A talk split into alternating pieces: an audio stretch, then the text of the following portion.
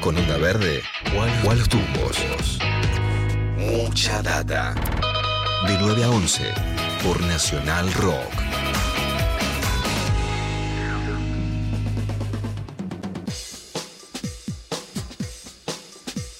9 de la mañana, 31 minutos. Decíamos con Juan Macarga hace minutos nada más que íbamos a avanzar sobre el tema de Fabián Pepín Rodríguez Simón. La justicia uruguaya está tramitando ya el pedido de, extradición. Lo recibieron el martes, esta orden de detención, de extradición de los tribunales argentinos contra este hombre que es parlamentario del Mercosur. Fue operador judicial del macrismo. Está acusado de participar de supuestas maniobras de hostigamiento eh, y, eh, bueno, y de asfixia financiera ¿no? contra el gobierno de contra el grupo Indalo durante el gobierno de, Mauricio Macri. Hablando de Mauricio Macri, Mauricio Macri salió a defenderlo en estos días en entrevistas, lo vi en una entrevista en la CNN en español, diciendo que en realidad Pepín es un perseguido, que lo único que quería era cobrar impuestos de, de dinero de personas que se apropiaron indebidamente los impuestos, hablando del grupo Indalo y mientras tanto eh, es todo este asunto, ¿no? del asunto de que Pepín Rodríguez Simón está escapado, prófugo, como quieran llamarlo, se fue, se estuvo discutiendo ayer en el Parlamento del Mercosur, donde están pensando eh, en avanzar sobre un pedido para expulsarlo, ¿no? Expulsarlo directamente de ese lugar. Está en línea con nosotros Oscar Laborde, diputado del Parlasur y presidente del Observatorio de la Democracia. Oscar, Oscar ¿cómo estás? Perdón, Eddie Babenco acá desde Nacional Rock. ¿Cómo va eso? Buen día, Eddie, ¿cómo está? Bien, bien, bien. Eh, bueno, gracias por, por atendernos, gracias por estar acá con nosotros. Eh, lo primero que te quiero preguntar, Oscar, es si esto es efectivamente así, si hay una conversación abierta en el Parlamento del Mercosur para directamente eh, expulsarlo a Fabián Pepín Rodríguez Simón de, allí. Sí, hay un proyecto presentado por el Frente de Todos y Argentina Federal, que son dos de los tres bloques, el otro es Cambiemos, que hay en el Parlasur para expulsarlo a, a Rodríguez Simón. Eso ayer se trató y se aprobó derivarlo a comisión, eso naturalmente tiene un proceso de, debido proceso por un lado y por otro lado de derecho a la defensa, ¿no? Eh, Pepín no estuvo ayer, él sigue siendo parlamentario y ha recibido la invitación, como todos nosotros. Yo pensé que tal vez él podía tener la posibilidad allí de defenderse y no lo hizo, así que se cursó a se cursó la comisión eh, y por supuesto en esta condición que agrava este, el estar prófugo, ¿no? Bien, la eh, razón. Sur está tratando ahora la expulsión de Pepín Rodríguez Simón. La razón para expulsarlo es este asunto de que está prófugo de la justicia, digamos, ¿no? Exactamente, claro, que es una, bueno, que obviamente no condice con las obligaciones, responsabilidades que tenemos los parlamentarios de no, de no atender los pedidos de la justicia y muchísimo más grave, profugarse de un país y pedir asilo en otro país del Mercosur, con lo cual esto genera un estrés este, diplomático, ¿no?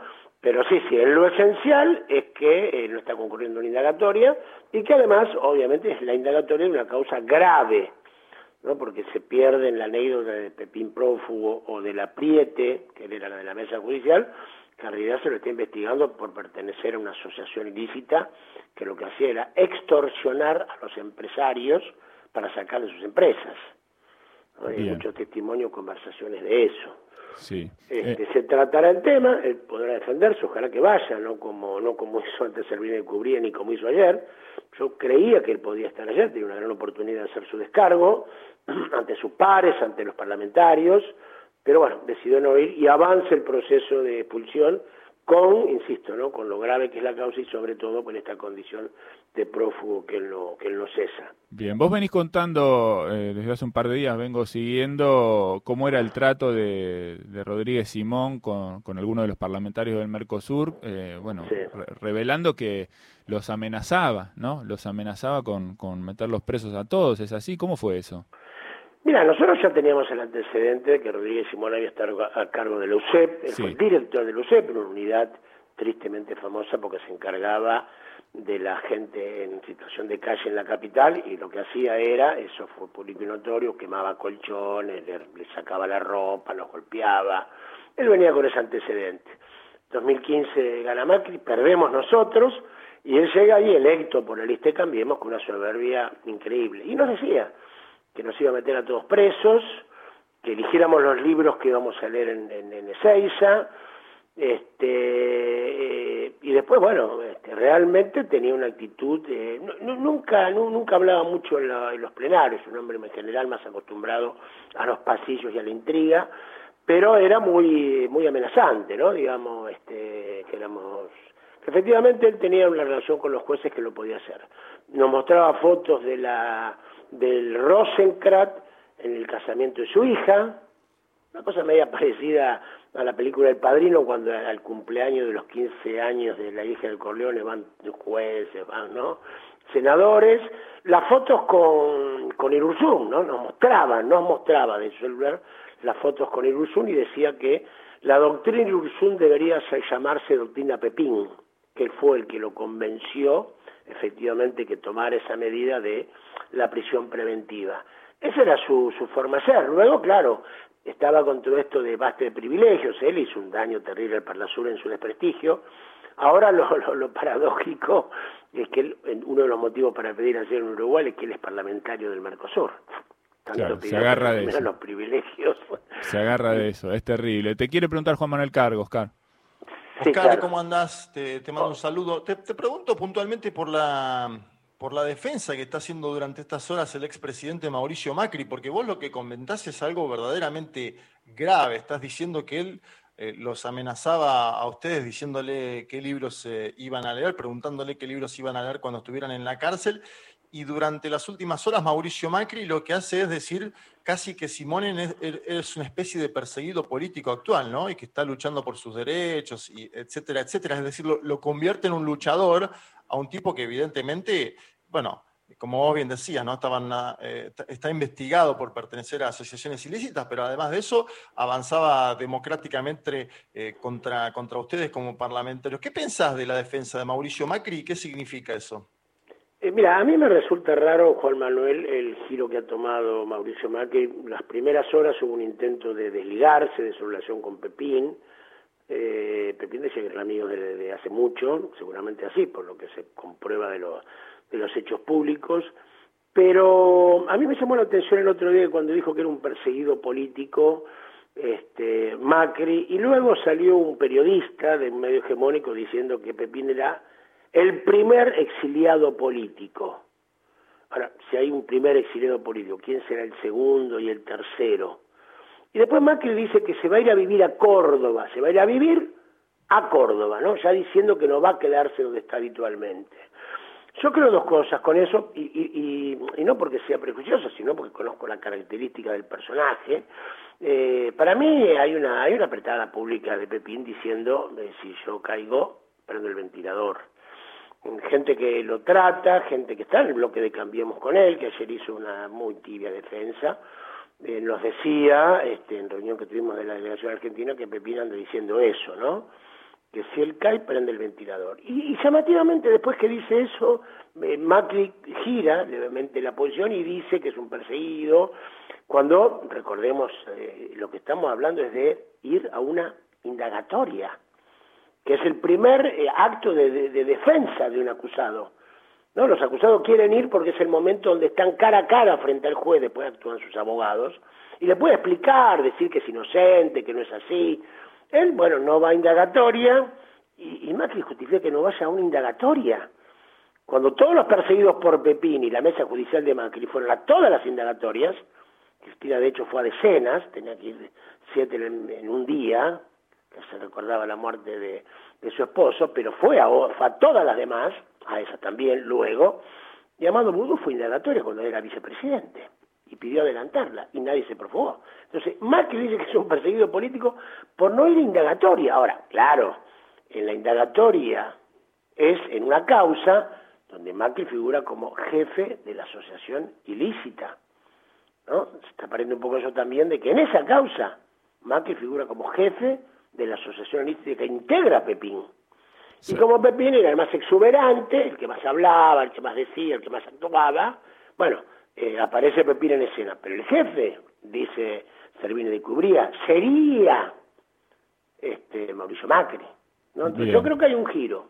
Me, me quedo pensando en, una entrevista que, que, Macri hizo con Eduardo Feynman, que bueno, se repitió y se vio muchas veces, en la que él responde respecto de la decisión de designar jueces de la Corte por decreto, y de alguna manera en ese, en ese momento le echa la culpa a Pepín, ¿no? Dice, sí, la verdad fue una idea, de, duda un poquito, qué sé yo, y finalmente lo dice, fue una idea de Pepín, como que de alguna forma se despega, ¿no? O le echa la culpa a uno. En este caso parece haber un giro, ¿no? A partir de esto que vos contás, y no solo no se despega, sino que sale a defenderlo.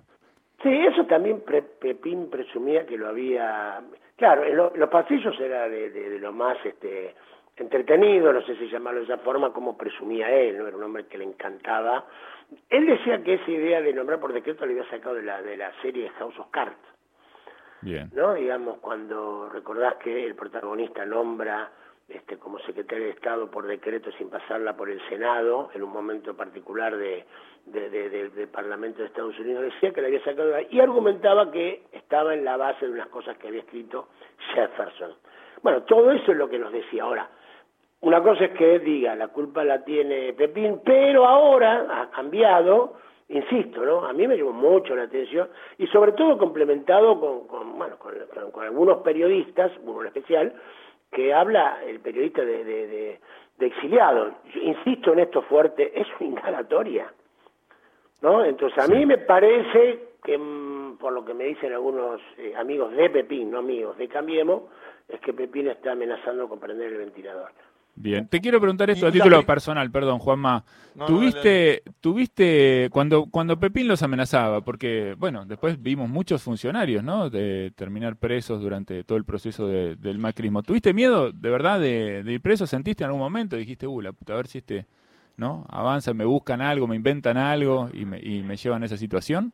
No, él cargaba esencialmente contra Tayana, que había sido funcionario de del gobierno de, Cristina, con Daniel Filmus, a, todos nosotros, ¿no? Yo no tuve miedo, a mí siempre me pareció un pusilánime en, su actitud, no en su acción. Efectivamente, este, claro, uno fue comprobando después que lo que él adelantaba se producía. Eh, en mi caso no, tengo esa personalidad de temer, no había tenido ningún ninguna gestión, eh, digamos, en, el gobierno ejecutivo nacional, ni mi tarea era otra, pero era un hombre que producía cierto temor, sobre todo eh, después de los primeros meses, porque, porque eh, claro, cuando se iba realizando lo que él eh, amenazaba, ahí empezamos a comprobar que efectivamente o estaba muy bien informado o él tenía que ver que lo que decía se iba a, realizar, ¿no? Este, así, bueno, es con ese personaje que nos tocó convivir. Muy guapo en aquel momento, pero este, ahora no fue guapo ni para presentarse indagatoria, ni para ir ayer al, al, al, al Parlamento, a la sesión virtual, pero ahí podía defenderse, él podría argumentar, incluso en la computadora de su casa, podría decir yo no fui, esto es una barbaridad, estoy perseguido, me persiguen por esto. Bueno, él como siempre eligió ausentarse, este, eh, como siempre cuando tiene algún problema, ¿no? Esconder la cabeza. ¿Se acobardó? ¿Pensás que se acobardó, Oscar? ¿Qué, es lo que le pasó a Pepín ayer?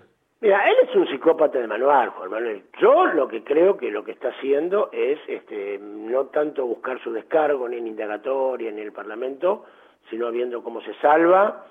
Y tal vez, eso también dicen la gente que habla con él, él tiene miedo de ser el chivo expiatorio. ¿Qué pensás de los dichos de Pichetto? Pichetto dice, él no es, no es alguien de un movimiento de liberación nacional, tiene que venir a la Argentina y presentarse. Sí, yo creo que Pichetto tal vez no esté tan involucrado en el compromiso de, ese tipo de cuestiones con, con Pepín Pichetto, tendrá un banque político y un compromiso político con el macrismo, pero no, no está, no está vinculado exactamente a las cosas que se lo acusa a Pepín, ¿no?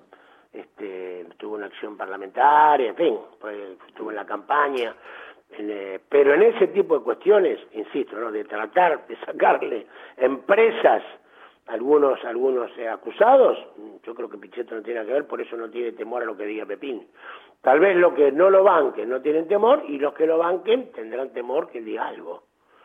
Muy bien, vamos a tener que esperar a, ver qué pasa con eso. ¿Cómo ves el futuro próximo de, Pepín? ¿Lo imaginas en Argentina, rindiendo cuentas, dando explicaciones?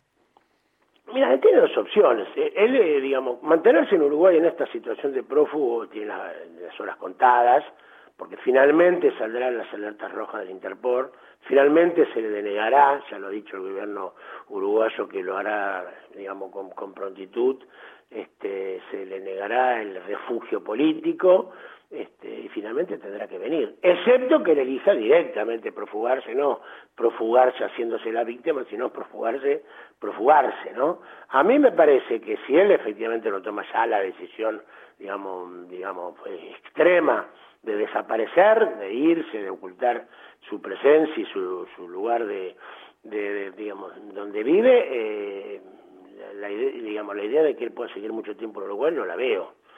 Yo creo más temprano que tarde va a estar acá, insisto, excepto que elija otro camino, bueno, y ya eso será un tema más policial y de Interpol que, de evaluación política, ¿no? Muy bien. Sé que estás con poco tiempo, Oscar, pero te quiero cambiar un poquito el eje de, la, de las preguntas y, consultarte también por cómo ves, eh, también por tu función y tu experiencia y tu mirada sobre Latinoamérica, cómo ves lo que está pasando eh, en Colombia. Ayer vimos como, como un, enviado de la Argentina, ¿no? Para observar qué era lo que estaba pasando con las cuestiones de derechos humanos, fue detenido y expulsado del país. Estamos hablando de Juan Grabois. Hablamos ayer de, ese tema con una excusa y un argumento muy endeble, ¿no? Que era que el pasaporte estaba vencido cuando también podían entrar con su con su DNI.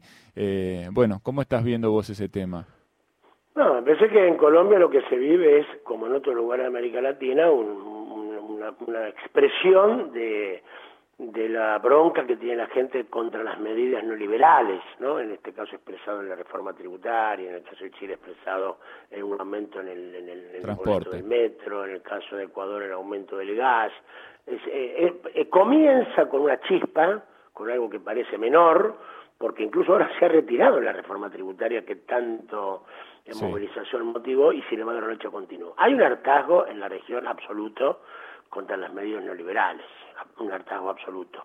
En, en, Colombia, eso es lo primero que creo, que es en Colombia, que, que ya este, ha pasado todo todo límite, y por otro lado la violencia en Colombia también digamos que no es nueva, ¿no? El año pasado murieron 270 dirigentes sociales asesinados, ¿no? Este, y, Vos le mandaste una carta a Duque, ¿no? Vos le mandaste una carta a Duque, Oscar, al presidente. Sí, sí, sí, yo como presidente del Observatorio de Democracia, que es la que tiene que velar de parte del Sur en la región por, por eso, porque la, que la democracia funcione, le mandé una carta para que, bueno, termine, que, que digamos, con esa represión injustificada, desmedida, desmesurada, y llamar al diálogo, ¿no? Un diálogo que ahí proponía no fuera, que en realidad fuera una negociación, ¿no? Yo le puse diálogo y negociación, porque el diálogo es un término muy genérico, se dialoga, se sigue todo igual, hay que hacer una negociación, efectivamente, eh, así la cosa no va. No hay manera de que ahora lentamente se aplaque la protesta y que todo vuelva como antes y que Duque presente la reforma con otro, con otro vestido. Eso no va a suceder. Colombia, como Chile no va a ser nunca igual, más, eh, Colombia se no va a hacer igual después de todo esto. Entonces lo que conviene es una negociación entre sectores en pugna poderosos y donde lo que hay, y yo creo que tiene que ver con esto del impedimento a Juan Grabois de entrar, hay un sector, que es el uribismo, que lo que pretende es que escale el conflicto, no que sea menor, que escale y que efectivamente la confrontación sea tal que justifique un estado de excepción. ¿No? Yo creo que hay un sector, por suerte aparentemente no ha avalado con los Estados Unidos, que está bastante molesto los demócratas porque fue muy conspicua la participación de Iván Duque y de Uribe en todas las elecciones, sobre todo en la parte sur, donde hay una presencia y una comunidad boliviana muy grande. Este, no lo están respaldando en este momento Iván Duque, pero yo creo que hay una parte de, de, de la de la élite colombiana que lo que pretende es que este que es un estado de excepción, con represión, con escalada, con manifestación y que entonces ya no se vote, ¿no? Hay que seguir con atención, son cosas muy graves las que están pasando en América Latina, pero en mi opinión es la raíz de todo es eso, la desconformidad que hay de la gente para con las medidas neoliberales. Muy bien. Bueno, Oscar, te agradecemos tu tiempo, te mandamos un abrazo, siempre es un placer escucharte y seguimos en contacto, ¿te parece?